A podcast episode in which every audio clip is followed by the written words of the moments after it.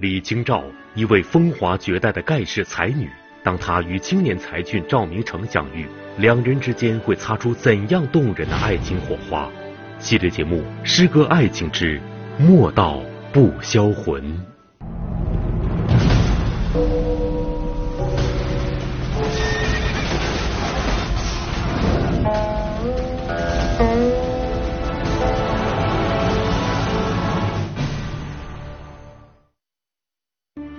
中国历史上要说才女的代表，李清照当之无愧。她留下的经典爱情词句脍炙人口，品味间令人回味无穷。不仅如此，李清照与丈夫赵明诚还是恩爱夫妻的典范。他们不仅在各自擅长的领域出类拔萃，而且夫妻之间惺惺相惜，成为相知最深、相伴最久的知己。每当夫妻小别，李清照都会把深深的思念化为一首首委婉动人的美丽词章，既温暖着丈夫的心，又寄托着她自己对爱情的完美理想。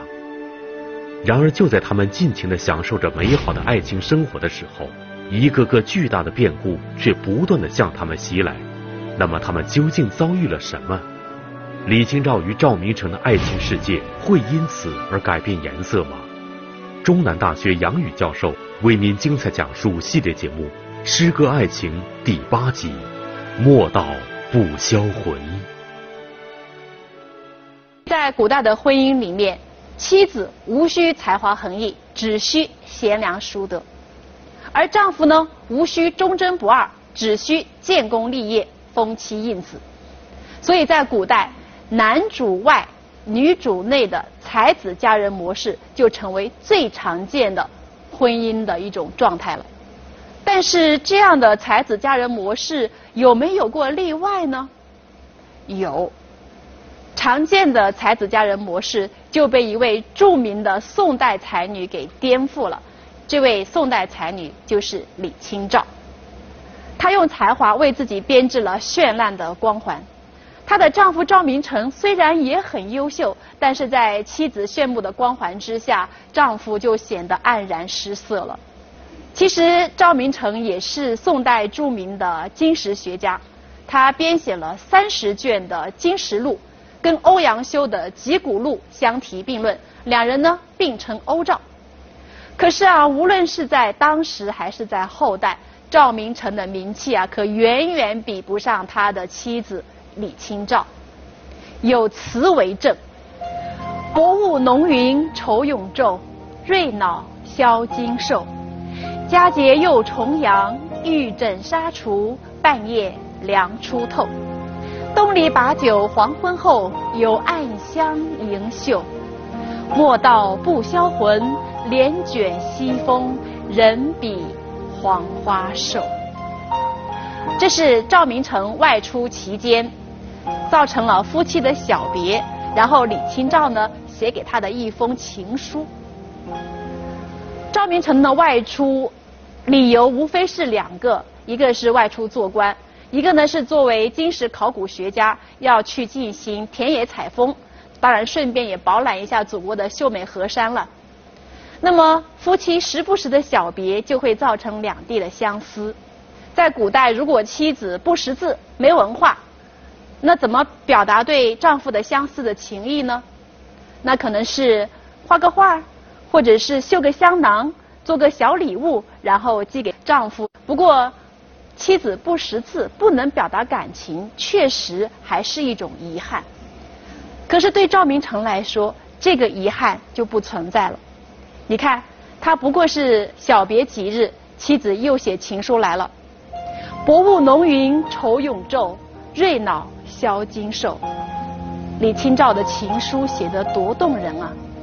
开篇几个字，就营造出了丈夫不在家的时候，她的一种家居的氛围。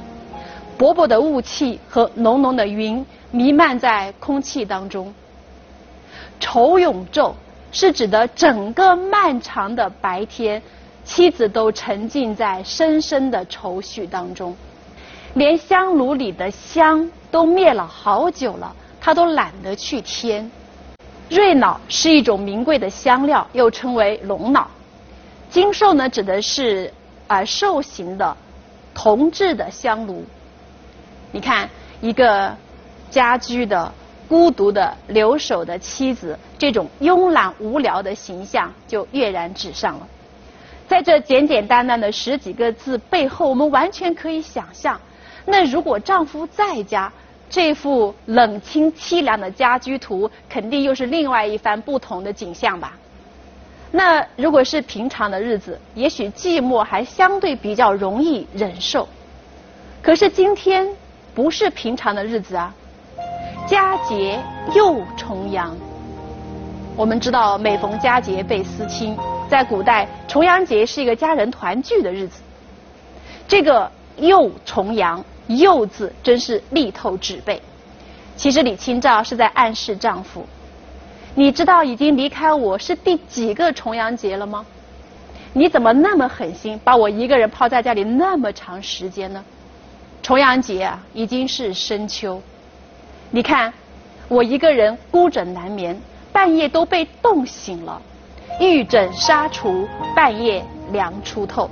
尽管枕的是玉质的枕头，挂着的是轻纱罗帐，但是物质生活的充裕。不可能填补精神上的寂寞和孤独啊！一个“凉”字，不仅仅是概括了季节的冷，更体现了李清照内心的凄凉。你看，多凄凉，多让人心疼的一个弱女子啊！其实，赵明诚和李清照夫妻俩并不见得是真的分离了有多么多么久，关键在于一日不见。如隔三秋，哪怕是分别一天，对于相爱的人来说也是难以忍受的。重阳节自古就有赏菊、饮酒、登高的习俗，那作为很有文艺青年范儿的李清照来说，当然也不能例外。东篱把酒黄昏后，有暗香盈袖。她很想对丈夫说：“哎，你赶紧回来吧！你看你最喜欢的东篱的菊花已经盛开了，你再不回来。”等菊花谢了，可什么都看不到了呀。李清照独自坐在菊花丛旁，独斟独饮，菊花的幽幽暗香萦绕在她的怀袖当中，久久挥之不去。就好像是她对丈夫缠绵的情意一样。这种孤独的情绪，更让他感慨暮色当中形单影只的自己，便纵有千种风情，又能与何人诉说呢？尤其是这首词的最后三句，那可是千古流传的经典名句：“莫道不销魂，帘卷西风，人比黄花瘦。”因为日复一日的思念，茶不思，饭不想，眼看着人呢一天一天的消瘦下去，词人卷起门帘一看，一阵秋风吹过，本来盛开的菊花也枯萎了。憔悴了，凋零了。可是你别急着先去心疼菊花，你看到那个赏菊花的人了吗？他看起来那么消瘦，那么憔悴，似乎比菊花还要更瘦几分呢。一个寂寞无助、期待丈夫疼爱的留守妻子的形象，就在我们面前清晰地呈现出来。就像往常一样啊，这封千回百转。情意绵绵的情书很快就寄到了赵明诚的手上。尽管早就对妻子的才华佩服得五体投地，但赵明诚接到这首词之后，还是忍不住拍案叫绝。据说啊，赵明诚看完这首词之后，情绪非常的复杂。对妻子呢，那是既佩服又惭愧。佩服的当然是妻子的才华。能够把妻子对于丈夫的相思写得那么缠绵悱恻，惭愧的是呢，妻子隔三差五总是写这些情意绵绵的情书给自己，来而不往非礼也呀。做丈夫的总不能总是既来之则受之，好歹要表示点什么吧。于是啊，在探赏过后，赵明诚这回终于是铁了心要好好表现一回了。他命令书童把自己关在书房里面。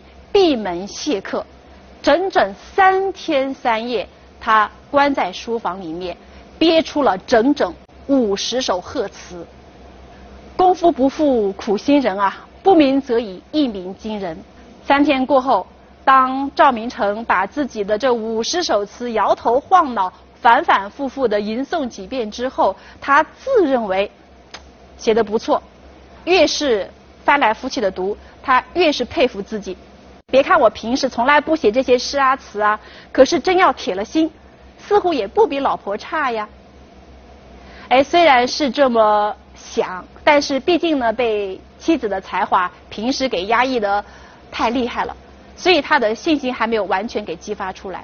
为了保险起见，赵明诚请来了他最好的朋友陆德夫，请他来评点评点这五十首词到底写的怎么样。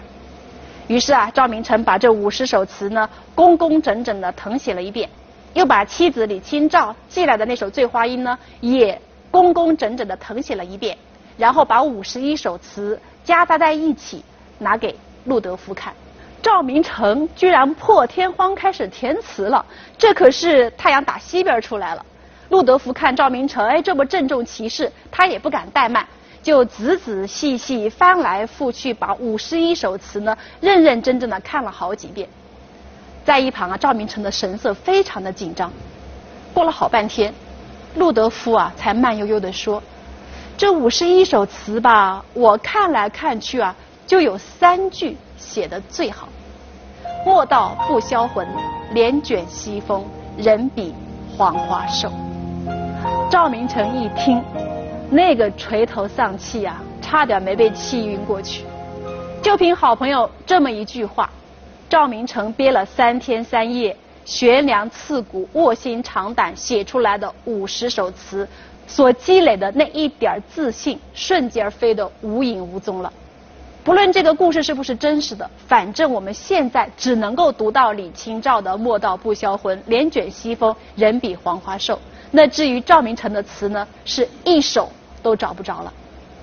那么总是被妻子的才华逼得手忙脚乱的赵明诚，会不会因为娶了一个才女妻子而叫苦不迭呢？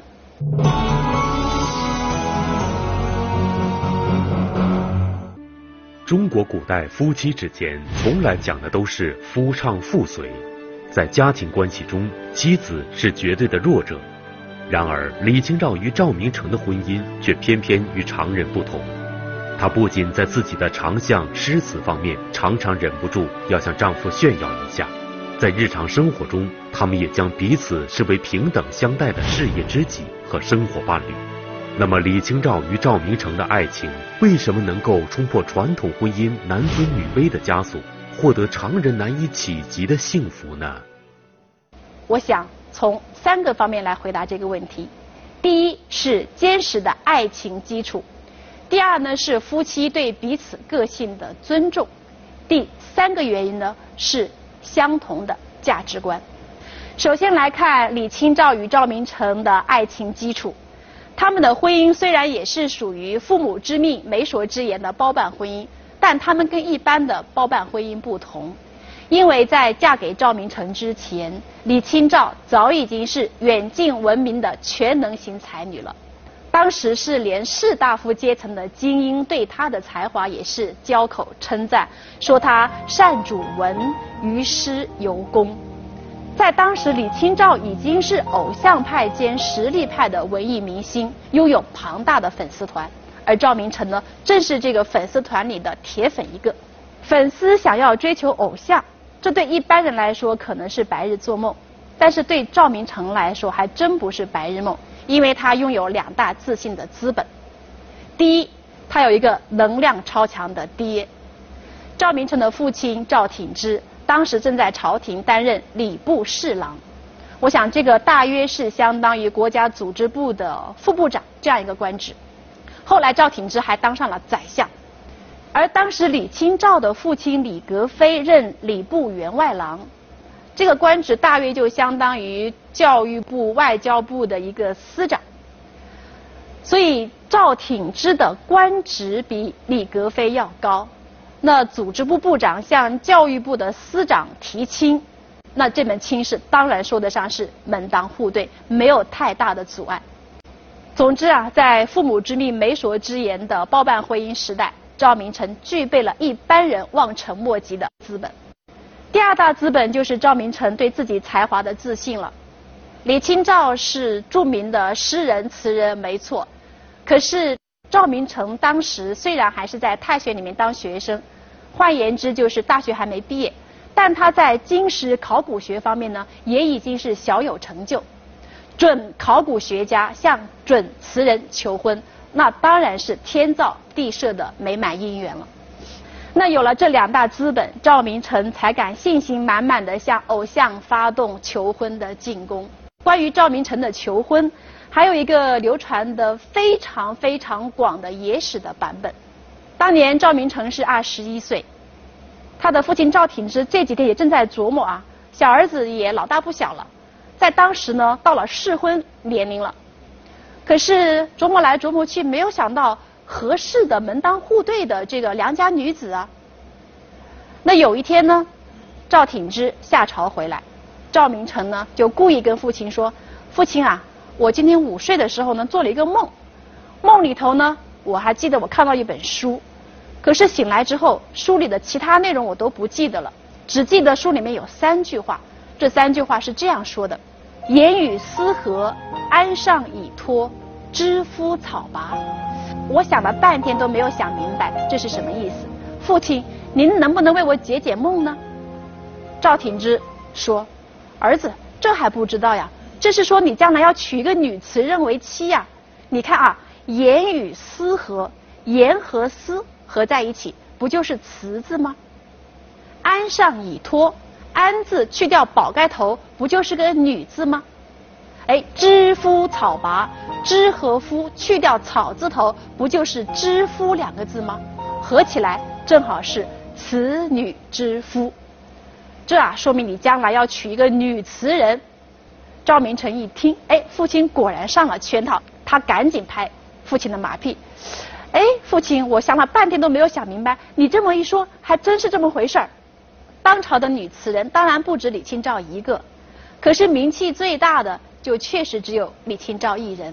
论年龄，李清照当年十八岁，赵明诚二十一岁。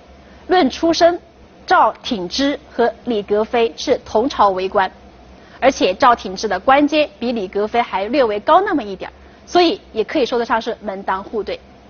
于是赵挺之就向李格非一家提亲了，而赵明诚和李清照也由此开启了先结婚后恋爱的爱情模式。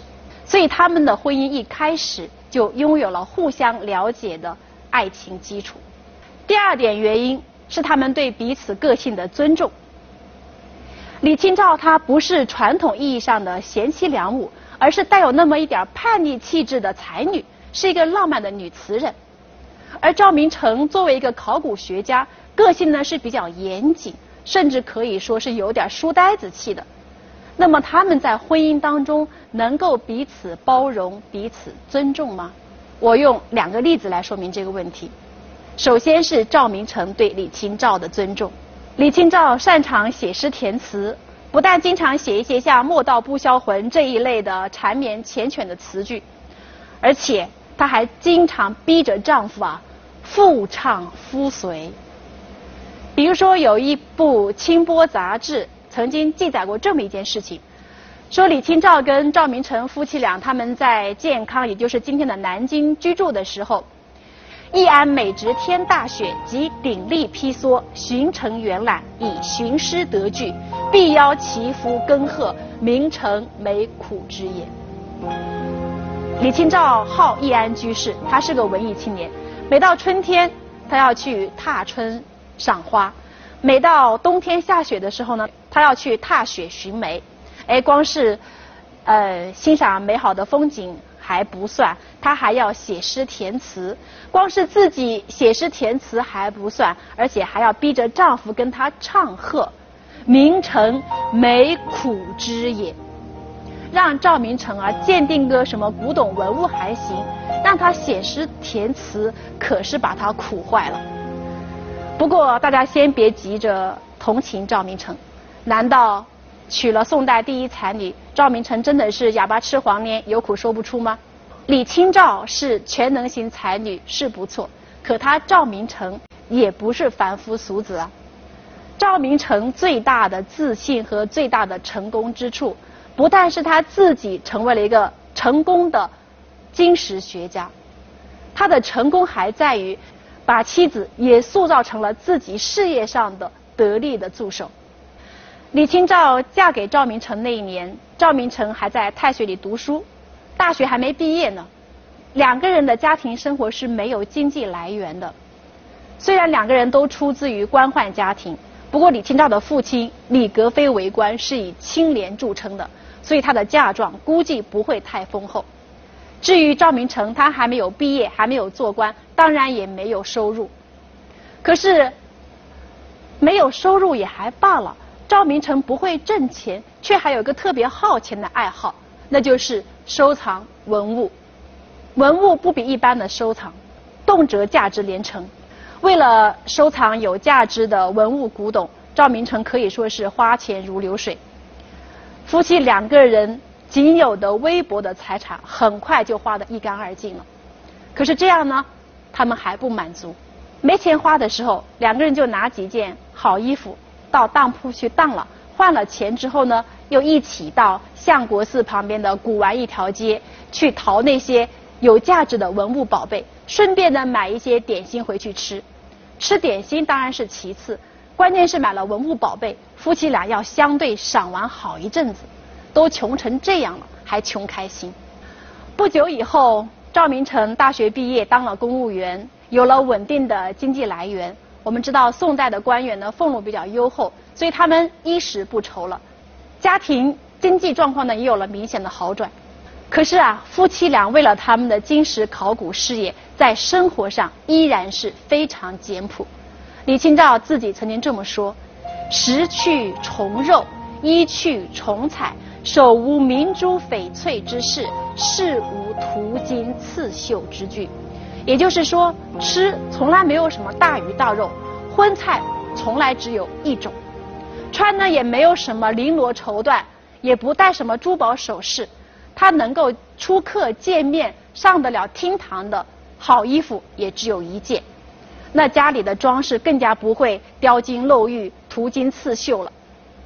他们没有讲究过任何物质享受，可是他们倾其一生的心血收集来的金石文物，就储藏了满满十几间屋子。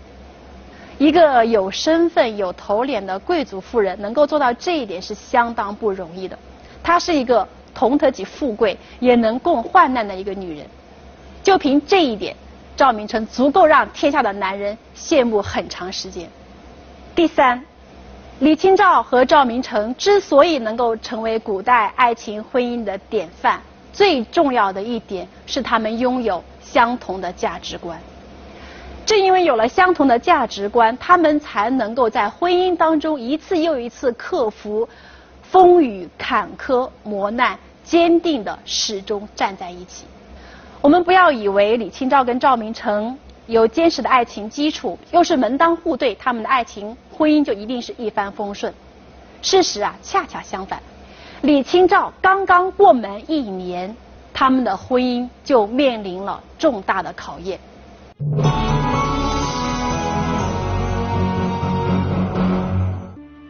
人生有如此伴侣，夫复何求？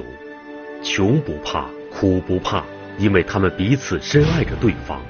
正当李清照与赵明诚为他们美满的婚姻生活感到满足的时候，一个惨痛的不幸事件悄然来临，并且对他们之间的感情造成了巨大的威胁。那么，究竟发生了什么事？李清照与赵明诚的爱情世界会因此而变了颜色吗？因为赵明诚的父亲赵挺之和李清照的父亲李格非分属两大不同的阵营。就在李清照新婚的第二年，赵挺之和蔡京一起。蔡京我们读过《水浒传》都知道，他是北宋最著名的奸臣之一。蔡京呢是以苏轼为代表的元佑党人的死敌。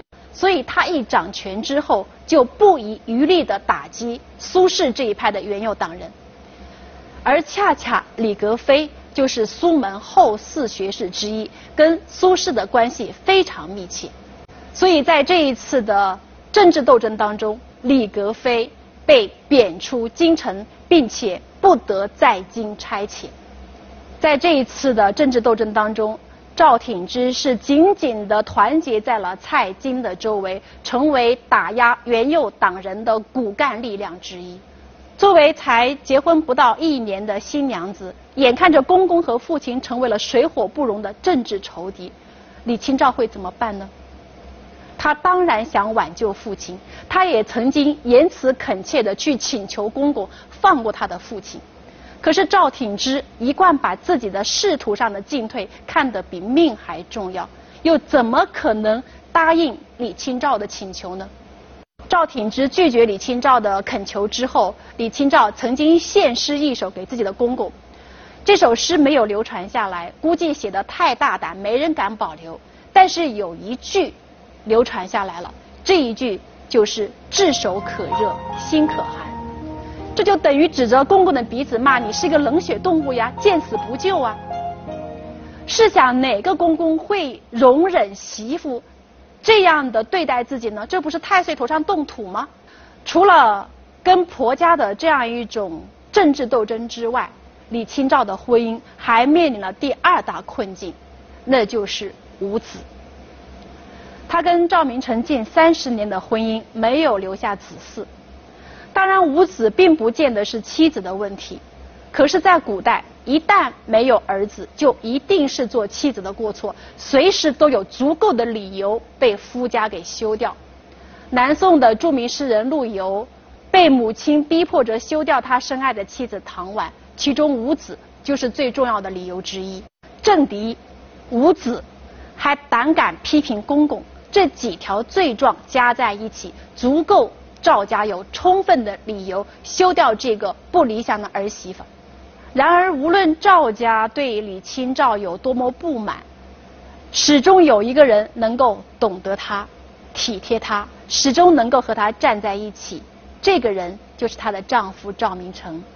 赵明诚跟他父亲不一样，赵挺之是一个把官场上的进退看得比命还重的人。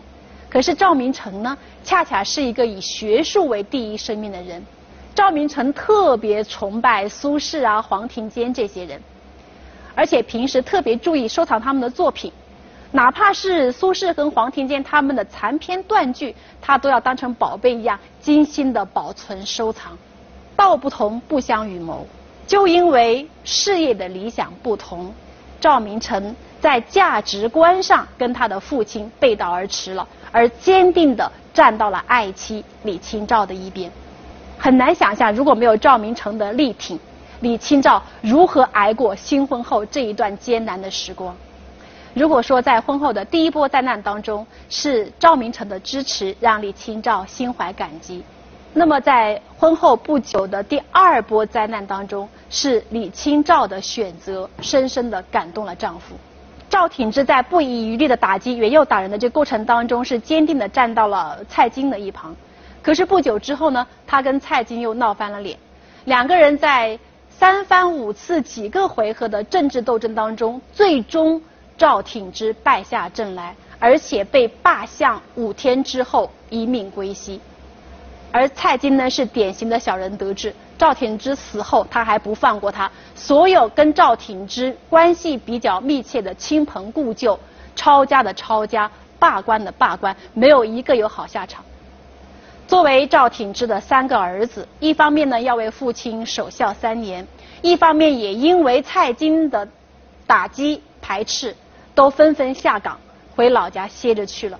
赵明诚和李清照也从此开始了长达近十年的。闲居生活，而这一年李清照二十四岁，也是他们婚后的第七年。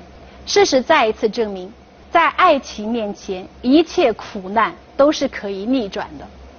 赵明诚仕途当中最低谷的十年，哎，恰恰是他们夫妻生活当中事业最为丰收，他们婚姻生活最为幸福、最为悠然的十年。李清照曾经在他的自序的文字当中，深情地回忆起他们在山东老家青州隐居生活时候的日子。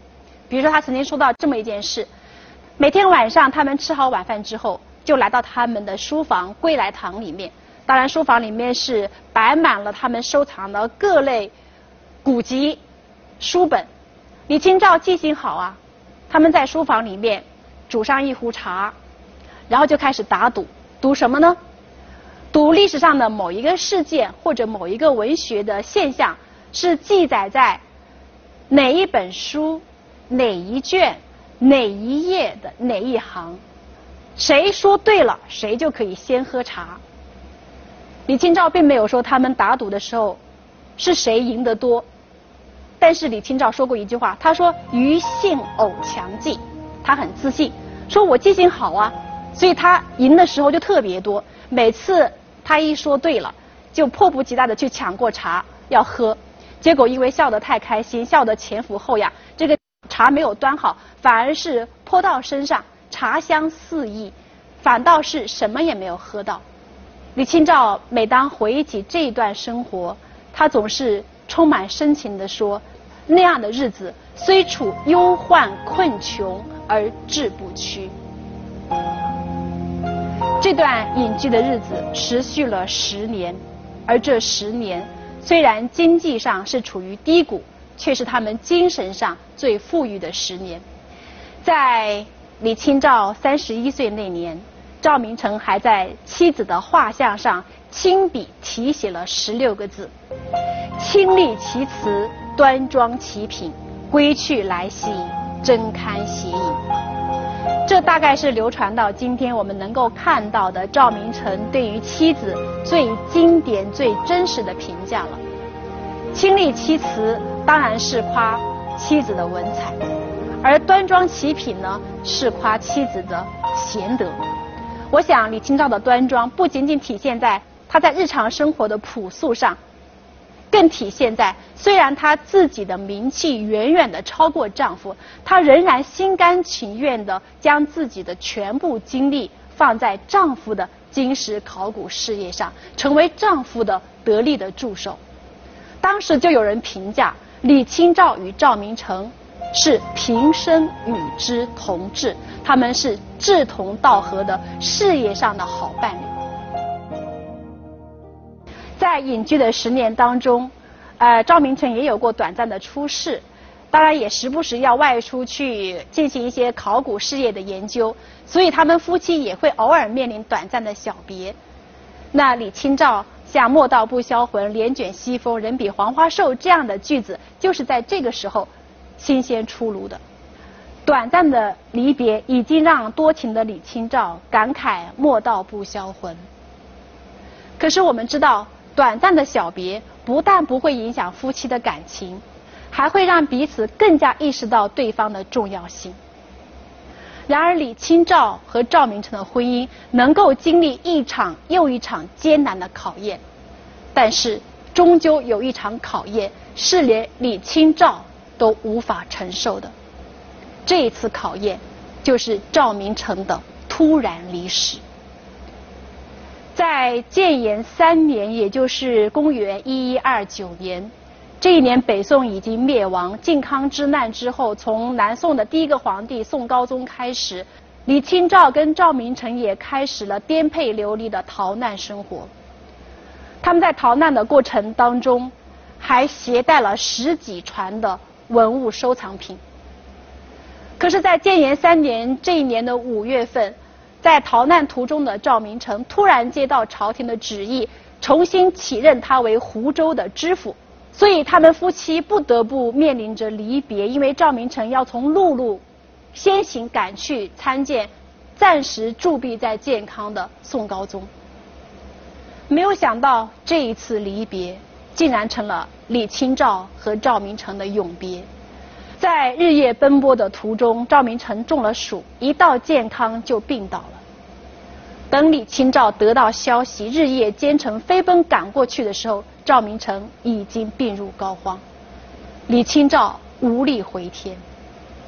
建炎三年八月十八日，赵明诚永远的告别了相伴近三十年的妻子，一位绝代才女，在步入老境的时候。被孤苦无依的抛在了这个看不到光明的世界上。莫道不销魂，人比黄花瘦。从前的分别虽然会因为深深的思念而憔悴，但总归还有见到丈夫的那一天。然而这一次却是天人永隔，永不相见。在这乌云蔽日的漫漫黑暗中，李清照痛不欲生，他只能通过笔来排遣自己压抑的心情。于是，一首首漫溢着悲苦的相思之词，从他的心里流出，仿佛赵明诚还能在天堂收到他寄来的动人情书。从此，那种浓浓的绝望与哀愁，成了李清照文字当中挥之不去的一种情绪。如果说此前他们夫妻的短暂小别，像“莫道不销魂，帘卷西风，人比黄花瘦”这样的句子，多多少少还带着些文艺的抒情和夸张，那么此后李清照的文字真的是被泪水浸透了。晓风疏雨潇潇地，又催下千行泪。吹箫人去玉楼空，长断与谁同倚？一枝折得人间天上，没个人堪记。人间天上，这已经不是淡淡的伤感，不是淡淡的哀愁，不是短暂的离别，而是人间天上永远的分离。再也没有人陪他一起。烹茶赋诗，再也没有人和他一起踏雪寻梅，再也没有人和他一起归隐山林。在经历了国难之后，又紧接着夫亡的打击，李清照在剧痛中大病一场，奄奄一息。然而李清照毕竟是李清照，她不能倒下，也没有倒下。她不能倒下的原因，是因为她知道她的丈夫在这个世界上。还有些事情放不下。虽然赵明诚在临终之前没有来得及留下临终的遗言，但是李清照知道她的丈夫最放心不下的是什么。他们没有子女，唯一能让丈夫牵肠挂肚的，就是她积一生精力收藏的那些文物古迹。她还记得，她跟赵明诚分手的时候，赵明诚对她说的那句话：“与生俱存亡。”她是把这些文物收藏品看得跟生命一样的重要，人在东西在，所以她不能跟随丈夫一起升天，她必须留在人间完成丈夫未尽的事业。从此，李清照开始独自一人在南方颠沛流离，为了保护他们夫妻的收藏品，她可以说是历尽艰辛。然而，一个弱女子怎么可能保护得了十几船的文物收藏品呢？何况以赵明诚跟李清照当时的名气，有多少人觊觎他们这些财产呢？在逃难的过程当中，有的收藏品被金兵烧掉，有的被叛军抢走，甚至到最后，李清照好不容易在金华安顿下来，她随身带在身边的十几筐文物字画。居然又被邻居给全部偷走了。他的身边最后只剩下寥寥几种书册画帖。李清照在浙江度过了她人生的最后岁月，在此期间，她忍受着身心的剧痛和孤独，坚持完成了丈夫未尽的事业《金石录》的编撰工作，并且将之刊行于世，上表朝廷。一代传奇才女。只能在风俗疏异的异地他乡寄托自己飘零的晚年，他还会独自熬过一个又一个的重阳节。可是还有谁会来怜惜他的半夜凉初透，从远方赶回来将他拥入怀中，给他取暖呢？莫道不销魂，帘卷西风，人比黄花瘦。当他顾影自怜的时候，他还能向谁娇嗔的索要安慰、索要呵护和宠爱呢？他努力让自己挺拔成了一棵树的形象。然而，当风雨的摧折过后，有谁能够看到那棵树拼命抵抗风雨的孤独、无助与哀愁？